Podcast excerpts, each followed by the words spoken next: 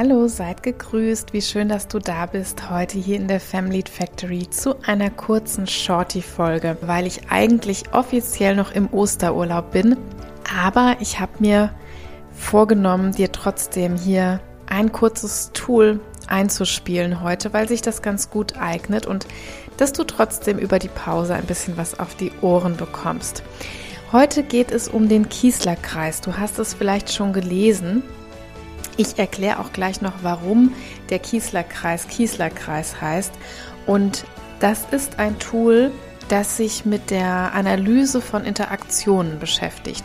Genau genommen hätte ich das auch noch dem Kommunikationsblock zufügen können. Ich mache es jetzt heute hier einzeln als Shorty-Folge. Und du kannst einfach mal schauen, ob dir das in, den, in dem Alltag etwas mitgeben kann. Ja, Analyse der Interaktion. Was bedeutet das jetzt? Der Kiesler-Kreis stammt ursprünglich aus einem psychotherapeutischen Verfahren und zwar für chronische Depressionen.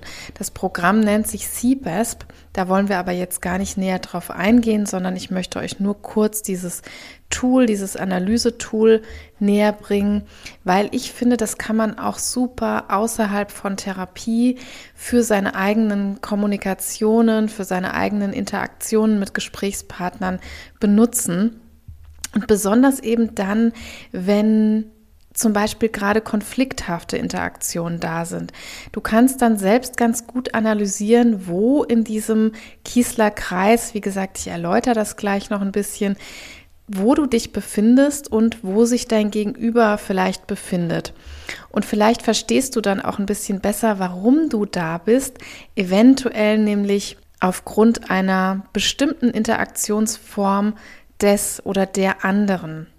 Aber jetzt fangen wir erstmal an. Und zwar ganz, ganz einfach heruntergebrochen bedeutet der Kiesler-Kreis, dass wir unsere Kommunikation auf zwei verschiedenen Dimensionen betrachten.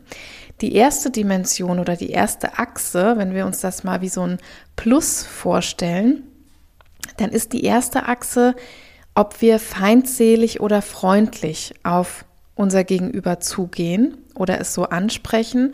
Und die zweite Achse bezeichnet, ob wir eher dominant oder eher unterwürfig, submissiv, also auf unser Gegenüber zugehen. Du kannst dir diese beiden Achsen jetzt, wie gesagt, wie ein Plus übereinander liegend vorstellen und da drumherum könnte man jetzt einen Kreis zeichnen, ja, also wie so eine Pizza sieht das Ganze dann aus in vier Teile geteilt und jedes dieser Viertel bezeichnet eben so einen Quadranten. Das heißt, wir haben so einen Quadranten, der bezeichnet ein feindselig dominantes Interaktionsmuster. Dann haben wir ein weiteres Viertel, das bezeichnet so ein feindselig unterwürfiges Muster.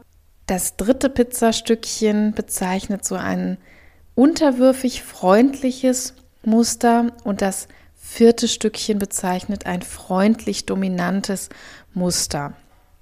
Ja, also es gibt so alle möglichen Kombinationen.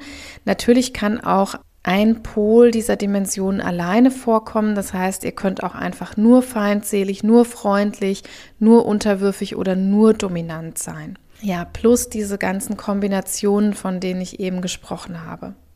Was kann man jetzt damit erstmal ausdrücken? Also einmal geht es darum, welches Verhalten provoziert so ein bisschen was. Ne? Das ist ganz gut nachzuvollziehen. Verhalte ich mich freundlich, wird sich das Gegenüber in 99 Prozent der Fälle auch freundlich verhalten. Wenn ich mich feindselig verhalte, verhält sich das Gegenüber in ganz vielen Fällen auch feindselig. Das heißt, bei diesem, bei dieser freundlich-feindselig Achse, da provozieren wir beim Gegenüber immer ein identisches Verhalten. Anders ist es auf dieser Dominant-Submissiv-Achse. Da provozieren wir immer das Gegenteil. Das heißt, wenn ich mich sehr dominant verhalte, dränge ich andere eher in eine submissive, in eine unterwürfige Rolle. Und wenn ich mich unterwürfig verhalte, dränge ich andere in eine dominante Rolle. Vielleicht kennt ihr das auch schon mal aus dem, aus dem Alltag. Ja, wenn ich zum Beispiel ganz oft sage, ach, ist mir egal, entscheide du, ist mir nicht so wichtig das wäre eher so ein klassisch unterwürfiges Verhalten, dann produziert mein Gegenüber manchmal ohne das zu wollen eher eine dominante Durchsetzungsform, eher eine dominante Interaktion. Ja, und diese Tortenstückchen oder diese Pizzastückchen, von denen ich gesprochen habe, da haben wir eben so ein feindselig dominantes Verhalten. Das sind dann Menschen, die offen aggressiv interagieren, die setzen so ihren Willen durch, die fordern, die werten ab, die schüchtern ein. Das wäre so darunter zu verstehen, wenn ich eher unterwürfig freundlich bin, dann bin ich eher zurückhaltend, nett, aufopfernd. Ja, ich befolge eher die Anforderungen anderer. Ich bin sehr angepasst. Und dann kann ich aber auch feindselig unterwürfig sein. Das ist eine sehr spannende Interaktionsform. Da haben wir es häufig auch bei depressiven PatientInnen mit zu tun, dass ist nämlich ein Verhalten, das zum Teil so durch Meckern und Klagen begleitet ist, trotzdem aber dem Willen anderer nachgibt und dann führt es häufig zu so einer unterschwelligen Aggression. Ja, also es wird immer eigentlich gemacht, was die anderen wollen. Es wird nachgegeben. Es wird der eigene Wille nicht durchgesetzt. Aber unterschwellig ist man eigentlich dann total pampig.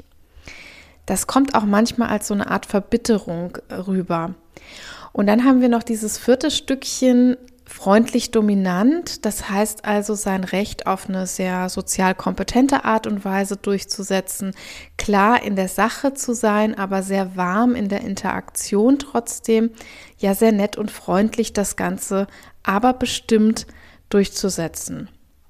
Ja, und wenn du jetzt vielleicht eine Interaktion im Kopf hast, die problematisch für dich war, wo so überhaupt nicht das rausgekommen ist, was du dir gewünscht hättest, dann kannst du vielleicht jetzt auch verstehen, warum du eben da bist. Eventuell war der andere oder die andere sehr dominant, war sehr feindselig oder beides, ja, war sehr unterwürfig, je nachdem, wo du dich jetzt da wiederfindest.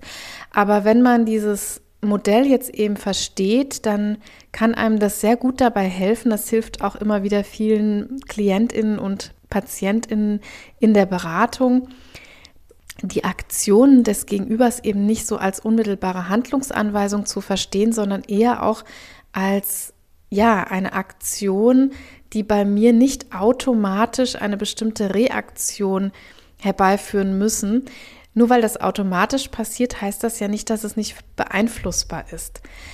Nur weil dich zum Beispiel jemand feindselig dominant anspricht, musst du noch lange nicht feindselig unterwürfig reagieren. Also Ziel einer Kiesler-Kreisarbeit ist immer, frage dich, wie du reagieren möchtest. Und dafür gilt es dann in letzter Instanz, Verhaltensbeispiele zu finden. Ja, also wenn du zum Beispiel aus einem Arbeitskonflikt ganz unzufrieden rausgekommen bist, dann würde ich mir an deiner Stelle überlegen, in welchen Quadranten möchte ich denn rein? Das könnte jetzt zum Beispiel sein, dass du sagst, ich möchte freundlich, aber doch dominant auftreten beim nächsten Mal. Also freundlich dominant. Und in einem zweiten Schritt gilt es dann zu überlegen, welches Verhalten, welche Aussagen, welche Interaktion hieße das denn jetzt in der Übersetzung? Wenn ich freundlich dominant auftreten möchte, was könnte ich denn dann zum Beispiel sagen? Das ist was, was wir Coaches, wir TrainerInnen oder wir PsychotherapeutInnen mit unseren Klienten bearbeiten und vorbereiten. Aber das kann man wirklich auch ganz gut alleine für sich zum Beispiel vor- oder nachbereiten nach so einer Interaktion. Und ganz wichtig ist mir zum Schluss, nachdem du jetzt dieses Tool des Kiesler-Kreis kennengelernt hast, dass es hier kein richtig oder falsch gibt. Es gibt kein gut oder schlecht. Ja, denn jede Interaktion und jeder Gesprächspartner, Partnerin hat ja auch ihre eigenen Anforderungen. Das heißt, es gibt gar keine Pauschalaussage. Du kannst dir überlegen, in deiner Interaktion mit Person XY, wie möchtest du gerne reagieren? Oder aber, wenn du die andere Seite analysierst, das, was dir als Empfängerin zugeworfen wurde, wie hat der oder diejenige da interagiert und warum ist das vielleicht so bei mir angekommen, warum habe ich das so verarbeitet.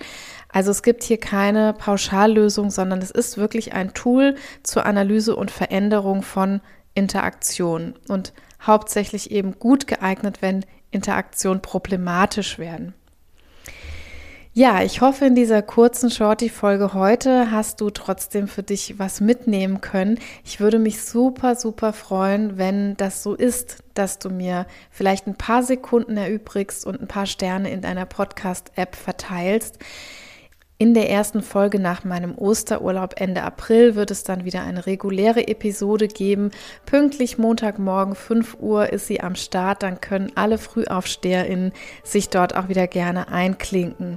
Wenn du mir Messages senden willst oder ein Feedback auch verteilen möchtest zu der heutigen Folge oder zum Podcast insgesamt, du darfst übrigens gerne Abonnentin werden.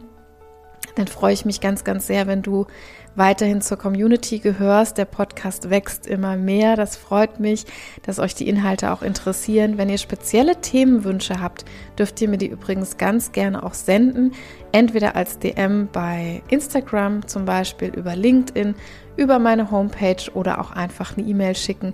Mich erreichen alle Kanäle und ich freue mich, wenn ich euch vielleicht auch direkt helfen kann, wenn ihr eine bestimmte Frage habt zum Bereich Psychologie, Personalwesen, Karriere oder Female Leadership. Ja, macht's gut. Ich wünsche euch noch schöne Rest-Osterferien, wer vielleicht auch noch im Urlaub ist. Ansonsten eine ganz tolle restliche Arbeitswoche und wir hören uns wieder in der nächsten Episode Family Factory. Macht's gut. Tschüss.